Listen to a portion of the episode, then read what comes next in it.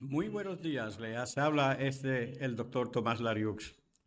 Hoy continuamos con el poder del ser. Hoy un día tan maravilloso, porque fíjense que esta semana es la semana antes de las madres. Y vamos a hablar sobre algo que es bien importante para que ustedes puedan llevar a cabo en el Día de las Madres. Y es cómo controlar su pensamiento. Vamos a hablar sobre el pensamiento. Vamos a, hablar sobre diferentes tipos de pensamientos. Igualmente, vamos a poder compartir con ustedes sobre cómo el pensamiento, lo cual es una función tipo común que te da a ti un sentido en cuanto a lo que tú quieres verbalizar. En otras palabras, yo pienso y luego verbalizo. Si no pienso y verbalizo, entonces no estoy pensando, estoy reaccionando a las cosas. Yo no quiero reaccionar a las cosas, yo quiero pensar las cosas antes de verbalizarlas. ¿Ok? Fíjate que el pensamiento es un proceso cognitivo de índole consciente. O sea, tú estás consciente de lo que tu mente te trae y todo eso de lo, que tu mente te trae pudiera ser cosas aprendidas o pudiera ser cosas que en realidad vienen a tu mente como si fueran unos pensamientos intrusos, unos pensamientos que te llevan a reaccionar a ellos con miedo, con ira, con coraje, con molestia, con enojo. Las emociones son tantas que tuviéramos que coger no un programa, muchos programas para poder definir las emociones como son dentro de cada uno de los individuos. Cada individuo tiene sus propias emociones y aunque las emociones podemos generalizarlas, cada emoción es individual. ¿Ok? Mientras que una persona pudiera reaccionar a un asunto de forma tranquila, otro reaccionaría a ese mismo asunto de forma molesta. Así que vamos a comenzar. Fíjense que ese proceso cognitivo funciona de forma independiente a cualquier estimulación sensorial. ¿Ok? En otras palabras, no es que tú lo veas, no es que tú lo oigas, no es que tú lo verbalices, no es que tú tengas una reacción, sino que también ese pensamiento te puede llegar a tu mente sin ninguno de esas funciones del sistema sensorial. ¿Ok? Piensen que el, pensamiento pues, tiene ciertas cositas que voy a verbalizarles, se las voy a leer de aquí. Y, hablamos de las paradigmas que tiene el, el pensamiento. El pensamiento puede formular juicios. El pensamiento puede formular razonamiento. Puede formar conceptos. Puede solucionar problemas. Y puede deliberar. Todas esas funciones que son paradigmáticas son del pensamiento.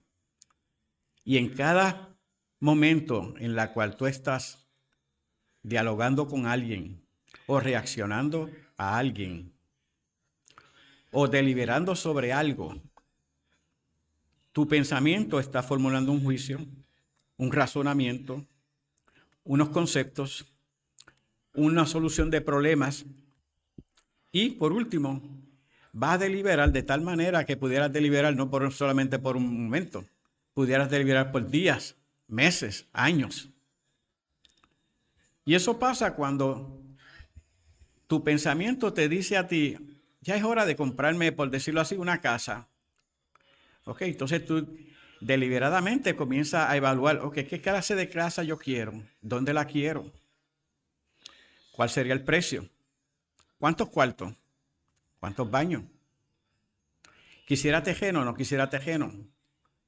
¿Quisiera que fuera apartamento? ¿Quisiera que fuera una vivienda con eh, terreno? Y entonces tú deliberas sobre ese asunto y a la, a la, forma en que tú vas llevando a cabo ese proceso, tú vas aprendiendo también porque vas viendo casas que están vendiéndose, vas a visitar esas casas para ver cómo son, a veces no se ajustan a tus necesidades y a base de ese desajuste, pues entonces tú buscas otras y quizás el precio es diferente. Quizás la situación que tiene al frente no es lo que tú esperabas. Así que el, pensamiento en todo momento está deliberando. Fíjense que el pensamiento es la capacidad de planear y dirigir en forma oculta una conducción, una conducta posterior. ¿Ok? ¿Por qué de forma oculta? Porque nadie sabe lo que tú estás pensando. Y entonces tú manifiestas esa conducta luego de haber deliberado sobre ella. ¿Ok?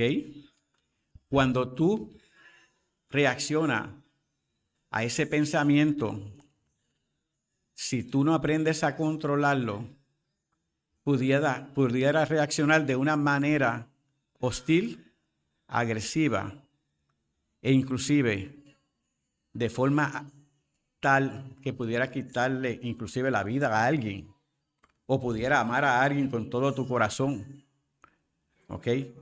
El pensamiento es así, es deliberativo en todo momento. Lo que te, tú hablas con una persona cuando tú estás en una conversación, por ejemplo, tú mientras la persona está conversando, tú estás deliberando.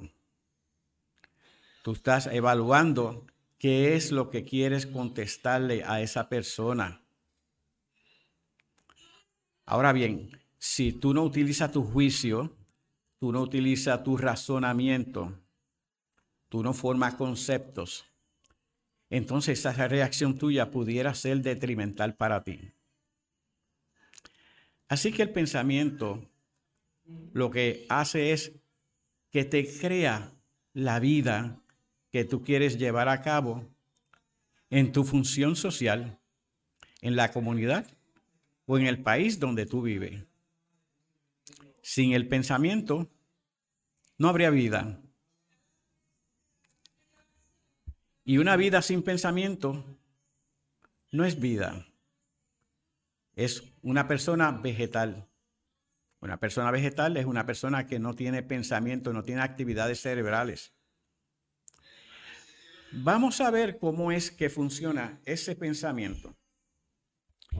Voy a coger de ejemplo el cuerpo. Cuando tú estás haciendo ejercicio. Regresamos en... Y esos mensajes hacia la mente es, siento dolor. Eso es lo que te dice el cuerpo. El pensamiento lo procesa no solamente como dolor, lo procesa como sufrimiento. Y entonces, a la medida que tú estás haciendo ejercicio, aunque el cuerpo responde a todo tipo de ejercicio que tú le hagas, ese dolor que se convierte en sufrimiento te causa un pensamiento que te pueda decir, continúa o deja de hacer ejercicio, que te duele el cuerpo. Si tú no controlas el pensamiento, entonces el cuerpo te ha de controlar a ti. ¿Mm? No es el hacerle daño al cuerpo, sino es el saber hasta dónde el cuerpo puede llegar. Y eso pues sucede mucho en las funciones que llevan a cabo los soldados, por ejemplo, por decir un ejemplo, cuando son este, adiestrados en campos especiales, como es las fuerzas especiales, como lo es el paracaidismo, como lo es la infantería, como lo es la artillería. Son fuerzas especiales que son dirigidas hacia una función. El infantero, pues, va a la guerra para un solo propósito, pelear. Prepara su cuerpo para pelear. Su pensamiento va dirigido hacia esa función. en el caso que nos compete en esta semana, el pensamiento debe ir dirigido hacia cómo yo voy a hacer sentir feliz a mi madre, no solamente en el Día de las Madres, sino todos los días de la vida de ella. Y para lograr eso, yo tengo que quitar de mi mente cualquier pensamiento intruso que me haya causado el yo no estar compartiendo con mi madre, si fuera ese el caso. O cualquier pensamiento intruso que te diga, no, tú tienes que trabajar. Tu mamá, tu mamá está en un hogar y en ese hogar ella está lo más bien. No tiene que irla a visitar. ¿Ve? Esos son pensamientos intrusos que lo que hacen es que te llevan a reaccionar de una manera donde tú pones principalmente, primero, tu trabajo y segundo, tu mamá. Cuando a veces tenemos que hacerlo a la inversa. ¿Por qué? Se preguntarán ustedes.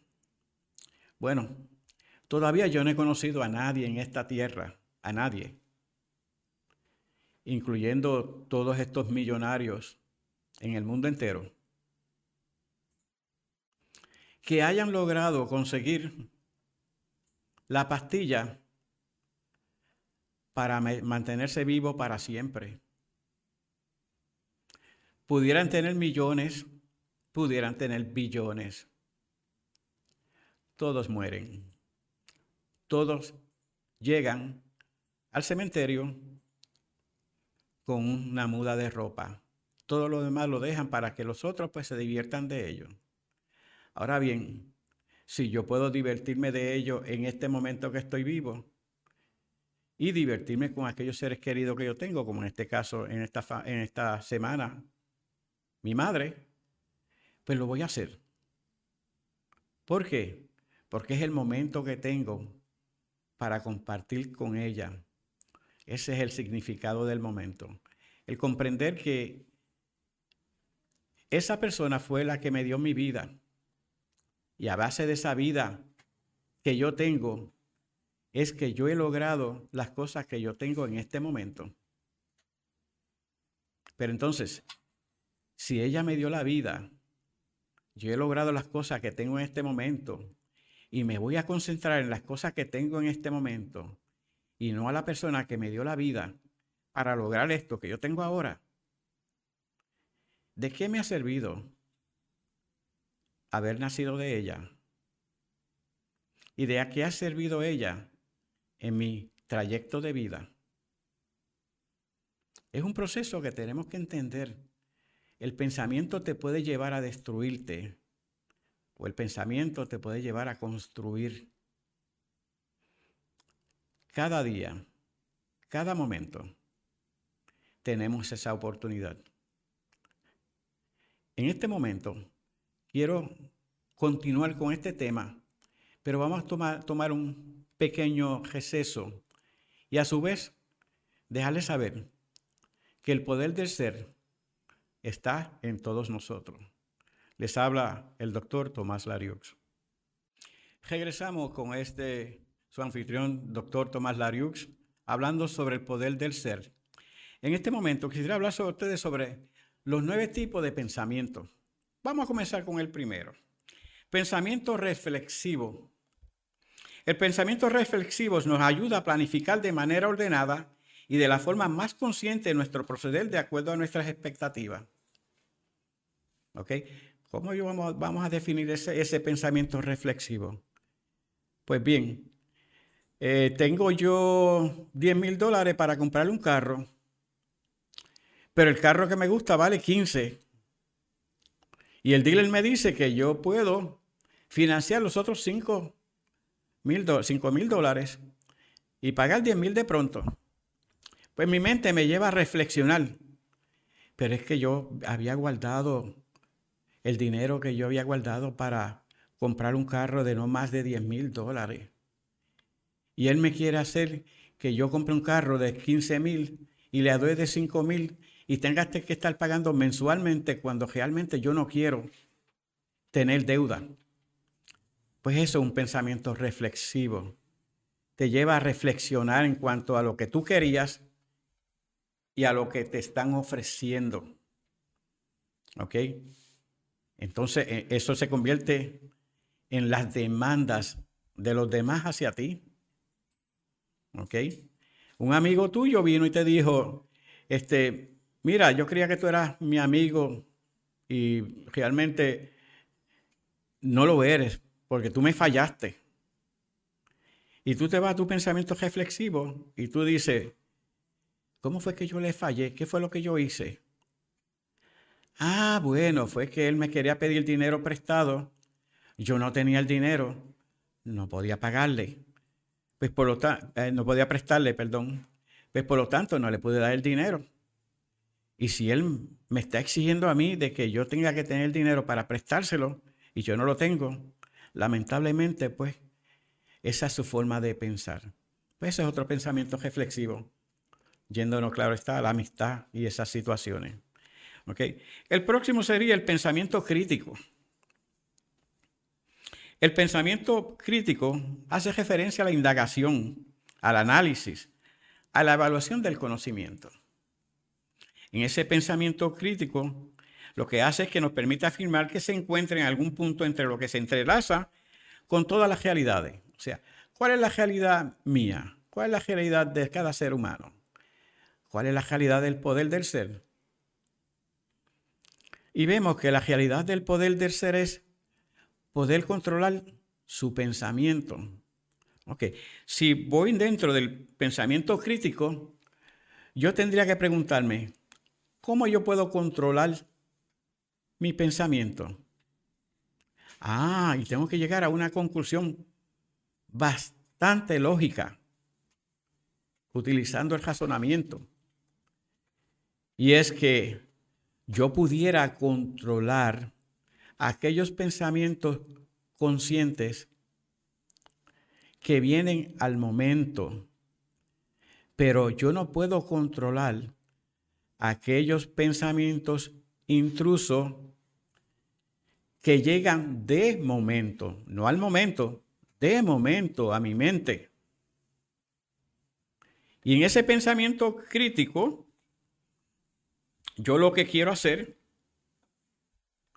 ¿dónde está el punto medio en esta situación? Bueno, si verbalizo ese pensamiento que viene de momento, un pensamiento intruso, voy a crearme un problema. Pero lo controlo no verbalizándolo. Y cuando yo no lo verbalizo, el otro tampoco sabe lo que yo he estado pensando. Por lo tanto, se convierte un pensamiento intruso, se convierte en un pensamiento controlado por mí. Lo controlo mediante el poder del dominio propio que tengo. Y para eso utilizo la templanza. ¿Ok? La templanza es lo que yo tengo para evaluar cada situación, cada pensamiento que me llega a mi mente. Y luego de esa evaluación, con el dominio propio, entonces formulo una decisión en cuanto a ese pensamiento. Vamos a ver un ejemplo de un pensamiento crítico. Wow, se formó la guerra en Ucrania. La, tercera guerra mundial llega. Estamos ya en la tercera guerra mundial. A ese pensamiento crítico que yo formulé con relación a una guerra que está en Ucrania, he creado un panorama donde estoy creando todos los países del mundo atacándose uno al otro Porque la guerra llegó, la tercera guerra llegó. Pero el pensamiento crítico me hace a mí evaluar, ok, ¿dónde se encuentra ese conflicto? Se encuentra en Europa. ¿Y ese conflicto es con quién? Entre Rusia y Ucrania. Y ese conflicto debería ser, bueno, mi pensamiento crítico me dice que no, que no debería ser porque realmente Rusia es mucho más grande, mucho más poderosa que Ucrania. Pero ¿qué ha llevado a esas personas a atacarse? ¿Qué ha llevado a Rusia a atacar a, a Ucrania? Pues un pensamiento intruso de su presidente, en este caso el presidente Putin, que su pensamiento es, quiero tratar de convertir a Rusia en la Unión Soviética que era anteriormente, cuando es imposible porque tendría que entonces atacar no a Ucrania solamente, yo te diría como a cinco o seis diferentes países adicionales, que esos no van a aceptar tampoco el estar con Rusia porque ya se salieron de ese estado que tenían con Rusia, esa relación que tenían con Rusia. Pero otros países mayores, como lo es Inglaterra, como lo es eh, eh, Alemania, pues son países son, que no van a estar de, acuerdo con que Rusia ataque a esos otros países, ¿ok? Para ellos regresar a lo que eran antes la Unión Soviética. Las cosas que fueron ya no son. Así dice la Biblia. Y las que fueron serán. Así que tenemos entonces ese pensamiento crítico para poder evaluar situaciones de gran envergadura que nos causa, nos atemoriza, nos da miedo, nos crea ansiedades, nos crea malestares. Porque entonces comenzamos a pensar qué será de nuestros hijos, dónde están nuestros hijos, si un hijo de nosotros está en Alemania, pues si ellos están bien, si no están bien, llamo allá, ellos están bien, ahora qué hago. Y todas esas situaciones de las que vivimos, llenas de ansiedades, es causada por el pensamiento. El próximo pensamiento que quiero dialogar con ustedes es el pensamiento analítico. El pensamiento analítico nos ayuda a entender mejor las situaciones. ¿Ok? Entonces, en el pensamiento analítico, organizamos la realidad para poderla procesar de una mejor manera. Y este pensamiento tiene bien claro las ideas definidas de lo que tú quieras hacer en este momento en tu vida. Yo tengo un amigo yo le llamo Alejo. Mi amigo Alejo. Mi amigo Alejo me dice, ¿qué yo he hecho en mi vida? Y yo le digo, mi amigo, ¿qué has logrado? Y él me dice, pues yo trabajé en tal sitio, hice tal cosa, hice esto, hice esto otro. Pero ahora, no sé, ¿Qué necesito? Y yo, ¿qué más has logrado? Ah, hice una estación de televisión y radio por internet. Y yo digo, ¿y qué tú, cómo tú te sientes con eso que tú has logrado? Pues no sé, no creo que lo haya logrado completamente. Y no es que no lo haya logrado completamente. Es que a cada cosa tenemos que darle su propósito. Y el pensamiento analítico es lo que nos lleva a crear propósitos de vida. ¿Ok? Muchas personas han logrado las, metas que se han propuesto en la vida porque tenían propósito. Pues él logró el propósito, él tiene su estación de radio, Ahora le compete a todos ustedes que me están escuchando poder llamar al sistema 603 y decirle, aquí estoy, me gusta la estación, quiero que continúe con la estación y de su donativo. Sistema 603 está aquí para dar información como la que estoy dando en este momento sobre el poder del ser esto yo lo estoy haciendo gratuitamente para todas las personas que me escuchan, para que entiendan que cuando uno controla el pensamiento, controla todas las funciones que tú tienes para lograr tus metas a corto y a largo plazo. Controla tu cuerpo, controla tus emociones, pero más que todo, más que todo, al controlar mi pensamiento, estoy haciendo lo que la creación nos ha mandado a nosotros mediante su alianza a lograr.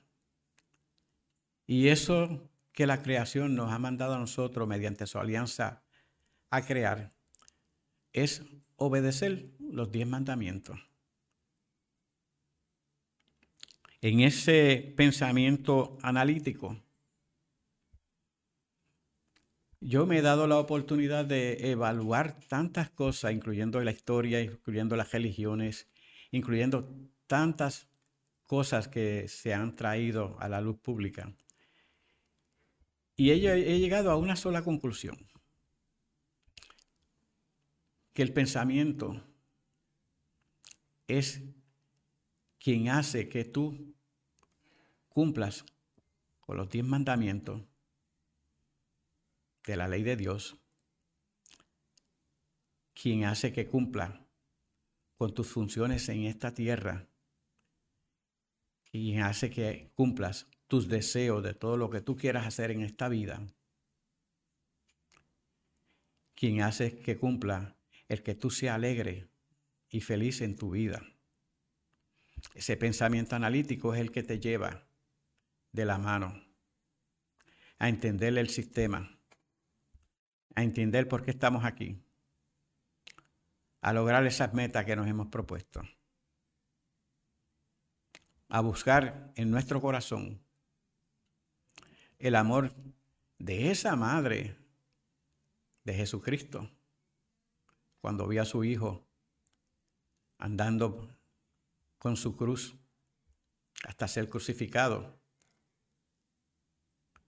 Y el dolor que pudo ella sentir en ese momento, que me imagino que cada uno de nosotros, cada vez que vemos una película de esa índole, sentimos un poco de dolor sobre esa situación.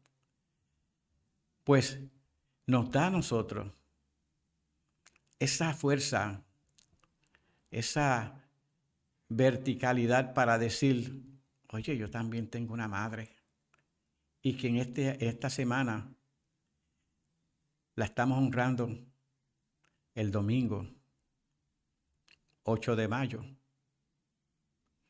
Y entonces, por esa madre, vamos también nosotros a darle a ella esa felicidad que ella tanto necesita.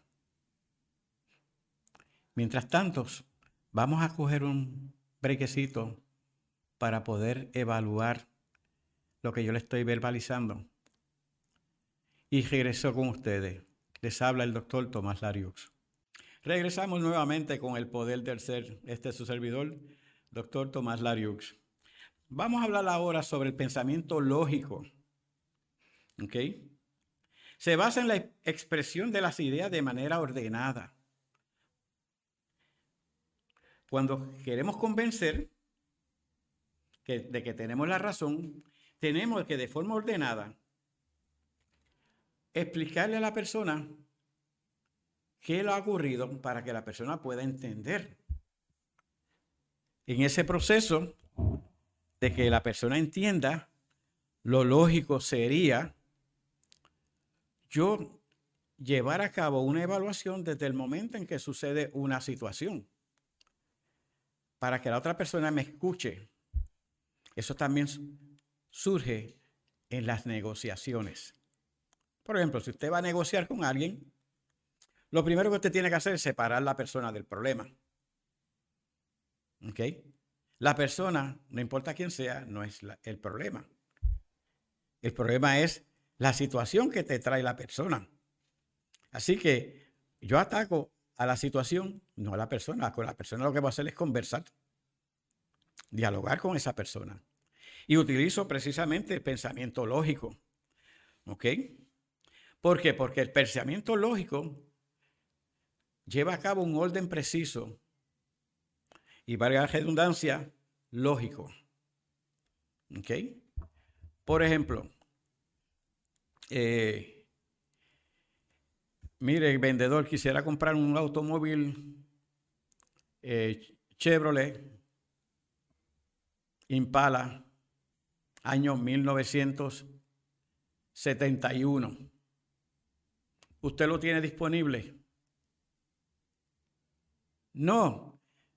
Y el vendedor viene y me dice, en su pensamiento lógico, claro está, ¿Para qué usted va a comprar un automóvil del 1971 cuando aquí tenemos un montón de carros que son más adelantados, que van a funcionar mucho mejor que ese del 1971? Y usted viene en una forma lógica y le dice, bueno, la razón que yo vine aquí fue porque alguien me había informado que usted tenía un carro de 1971 Chevrolet y que lo estaba vendiendo. Y vine para ver el carro, para ver si era algo que me convenía comprar.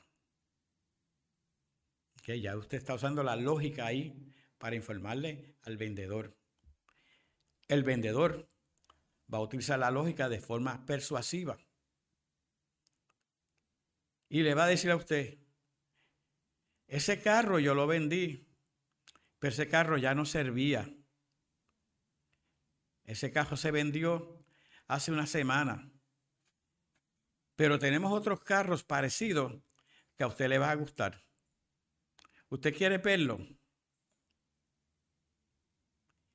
Y si usted le dice, pues está bien, ya yo estoy aquí, con verlo no pierdo nada, pues utilizó la lógica persuasiva para persuadirlo a usted a que viera otros automóviles. Pero si usted viene y dice, un momento, no son esos otros carros que yo quería ver. El carro que yo quería ver era el, el auto que usted señaló que tenía disponible, que ya no lo tiene. Pero muchas gracias por su atención. Y se va, pues aquí no ha pasado nada. No se le ha dañado su pensamiento. Pero si se va a ver otros automóviles, pues en ese proceso usted va, lo que va a hacer es ver eh, otros autos que quizá le gustaron, pero no eran el que usted quería. Y termina comprándolo. Y termina con una situación que tristemente, pues el carro le dio problemas. Y usted se pregunta, ¿qué yo hice? compré el carro que yo no quería. Pues uno se atiene a, las consecuencias de las decisiones que uno toma. Y esa no fue una decisión muy buena para usted, pero usted fue el que decidió hacerla. Así que en el pensamiento lógico, yo estructuro, ¿ok? Yo formulo, yo voy paso a paso, de una forma lógica y precisa, a explicar la intención mía de lo que yo estoy haciendo o quiero hacer o deseo. Un pensamiento lógico en una relación matrimonial, por ejemplo, viene su esposa y le dice, ¿por qué usted llegó tan tarde? Y usted reacciona de forma agresiva y le dice, Usted no me tiene que preguntarme por qué yo llegué tan tarde. Mire, no utilizó el pensamiento lógico. El pensamiento lógico te lleva a ti a decirle a tu esposa, gracias mi amor por preguntarme. Mira, a mí me ocurrió la siguiente cosa. Cuando yo salí de, del trabajo, encontré unas amistades que me invitaron a tal negocio a darme una cerveza y fui allí y me di una cerveza con ellos. Perdóname que yo no te, me comuniqué contigo para dejarte saber que iba a hacer eso. Así que hice eso, me perdona, regresé y llegué un poquito tarde. Y entonces el enojo, la molestia de una parte, que en este caso es la esposa, es la preocupación que tenía por ti, de que algo te hubiese ocurrido, ocurrido con tantas cosas que están ocurriendo en este mundo en que vivimos. ¿Ok? Hoy día, pues, tú vas, perdón, tú vas al auto y alguien puede venir con una pistola y quitarte, hacerte un carjacking, o te puede robar. Y entonces las personas que uno deja en la casa se preocupan por uno. ¿Ok? Así que cuando yo utilizo el pensamiento lógico, estoy utilizando una secuencia de acontecimientos que ocurrieron para yo explicar qué fue lo que ocurrió. Y eso sería la lógica. El próximo pensamiento es el pensamiento sistémico. El pensamiento sistémico es la capacidad que tiene la persona para poder comprender las relaciones que tienen los diferentes elementos que componen un sistema y la interacción que existe entre ellos. ¿Ok? Fíjense que cada sistema en, el que vivimos tienen una relación en común. Me explico. Usted vive en su casa con sus hijos, con su esposa. Quizás también pudiera estar con ustedes. Muchas gracias. Perdone un momentito que tome un poquito de agua.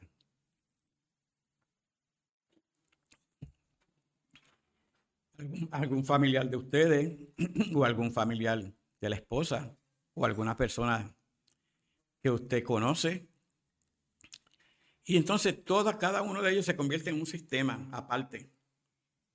Y yo aquí pues tengo que lidiar con todos esos sistemas que viven en mi casa. Tengo que comprender cada uno de ellos. Cada hijo es independiente. Cada hijo es individual. Ningún hijo piensa igual que el otro.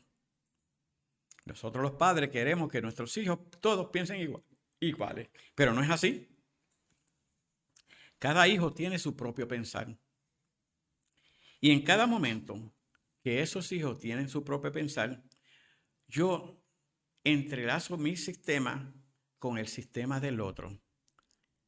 Y esos son los pensamientos de índole sistémico.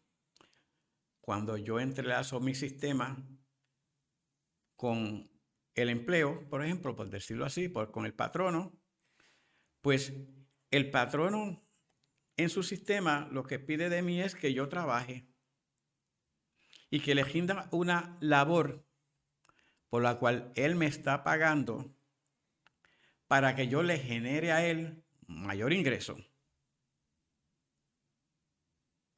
Si yo entonces acepto el empleo y voy a trabajar y no trabajo en las expectativas de mi patrono, porque le estoy creando en vez de ganancia pérdida, ¿qué el patrono va a hacer conmigo? ¿Me dejará trabajando? O pudiera utilizar cualquiera de los, de los pensamientos que hemos discutido, como por ejemplo el pensamiento crítico, y decir, coche, esta persona es muy buena, pero no sabe cómo hacer este trabajo.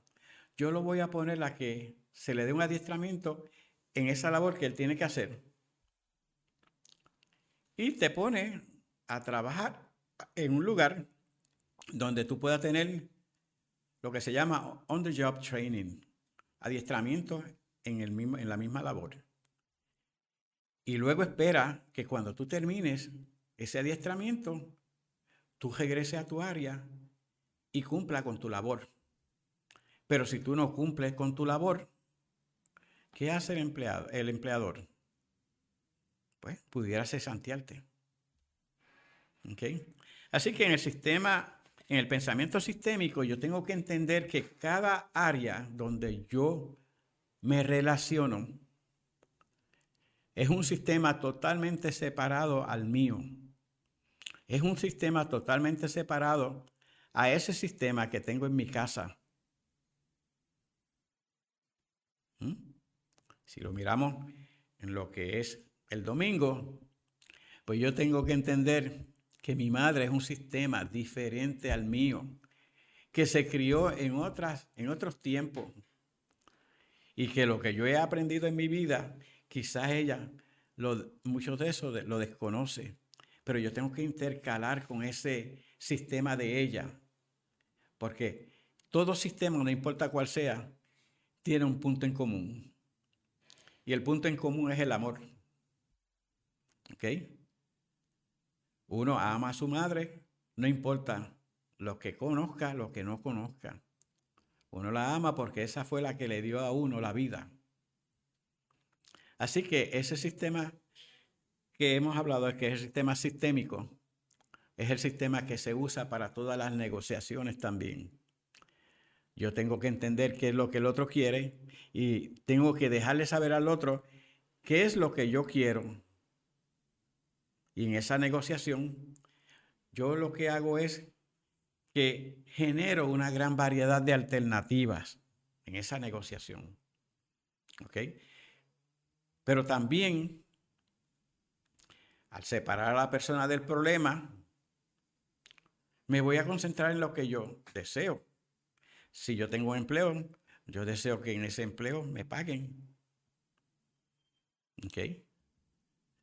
Si yo tengo una estación de radio, yo deseo que en esa estación de radio tenga bastante promotores, en este caso anunciantes, que se puedan anunciar.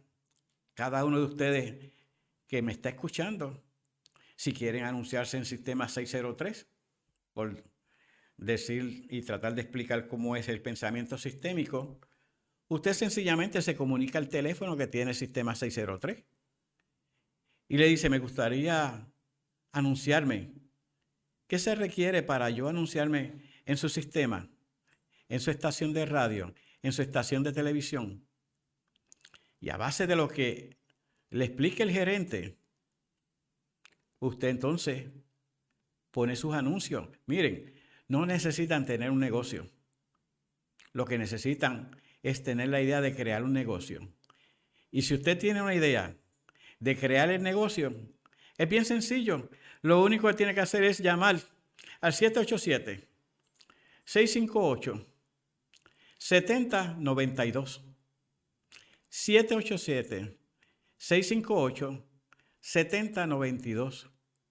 Y ahí habla con el gerente y le dice, yo quiero crear un tipo de, fábrica, de negocio de esta manera, ¿cómo ustedes me pueden ayudar? Y usted está entrando entonces en ese pensamiento sistémico. En ese pensamiento sistémico usted puede crear tantas ideas con otros que esas ideas que usted crea con otros son las que generan dinero. ¿ok? Porque se entrelazan, es una relación independiente de cada uno que entre sí se unen para crear algo. Así que llamen al sistema 603. Mientras tanto, vamos a seguir hablando sobre los pensamientos. Nos quedan un par de pensamientos, dos pensamientos más. Le habló este, su servidor, el doctor Tomás Lariux, y continuaremos hablando sobre el poder del ser. Continuamos describiendo los diferentes pensamientos con este su servidor, doctor Tomás Lariux. El próximo pensamiento es el pensamiento analógico. Este pensamiento se utiliza para todas las actividades humanas. Cuando pensamos de manera analógica, estamos organizando nuestras ideas con, la finalidad de poder realizar comparaciones entre ellas. ¿Ok? Esa es la analogía. Poder realizar diferentes opciones con todas las personas que nos rodean. ¿Okay? El próximo pensamiento es el pensamiento creativo. el pensamiento creativo, es el que produce nuevas ideas. Ahorita estábamos hablando sobre diferentes negocios que cada uno de ustedes oyentes pueden hacer. Y pueden utilizar esta plataforma para anunciarse. Pues con el pensamiento creativo Todas esas, esa, eso que usted tiene en su mente que quisiera hacer, usted consulta con algunas personas que lo están haciendo para ver si es factible para usted y usted lo lleva a cabo. El pensamiento deliberativo que ya le habíamos hablado al principio, ¿ok? Es para uno tomar, formular decisiones, uno tiene que deliberar, uno tiene que pues, comenzar a evaluar las cosas antes de formular un juicio antes de atacar, antes de agredir. Es importante el pensamiento deliberativo para evitar todo tipo de contratiempo de índole destructivo. Perdón. Y el pensamiento práctico, que es el último. El pensamiento práctico lo que te hace a ti es que te ayuda a aplicar todo el conocimiento que tú has adquirido durante tu trayectoria de vida. ¿Ok? Pero si yo no controlo ese pensamiento práctico, ese pensamiento práctico me va a atacar a mí. ¿Cómo me ataca? Creándome ambivalencia. Aquel pudo hacerlo, pero yo no puedo. Y la realidad es que todos tenemos el poder con el poder del ser para hacer lo que nosotros queramos en esta vida con todos aquellos personas que nos rodean. Por último, quisiera, a nombre de Sistema 603, desearle a todas esas madres que nos escuchan un feliz día de las madres y que todos sus sueños se hagan realidad. Les habló este, el doctor Tomás Lariux, en el poder del ser para Sistema 603. Muchas gracias.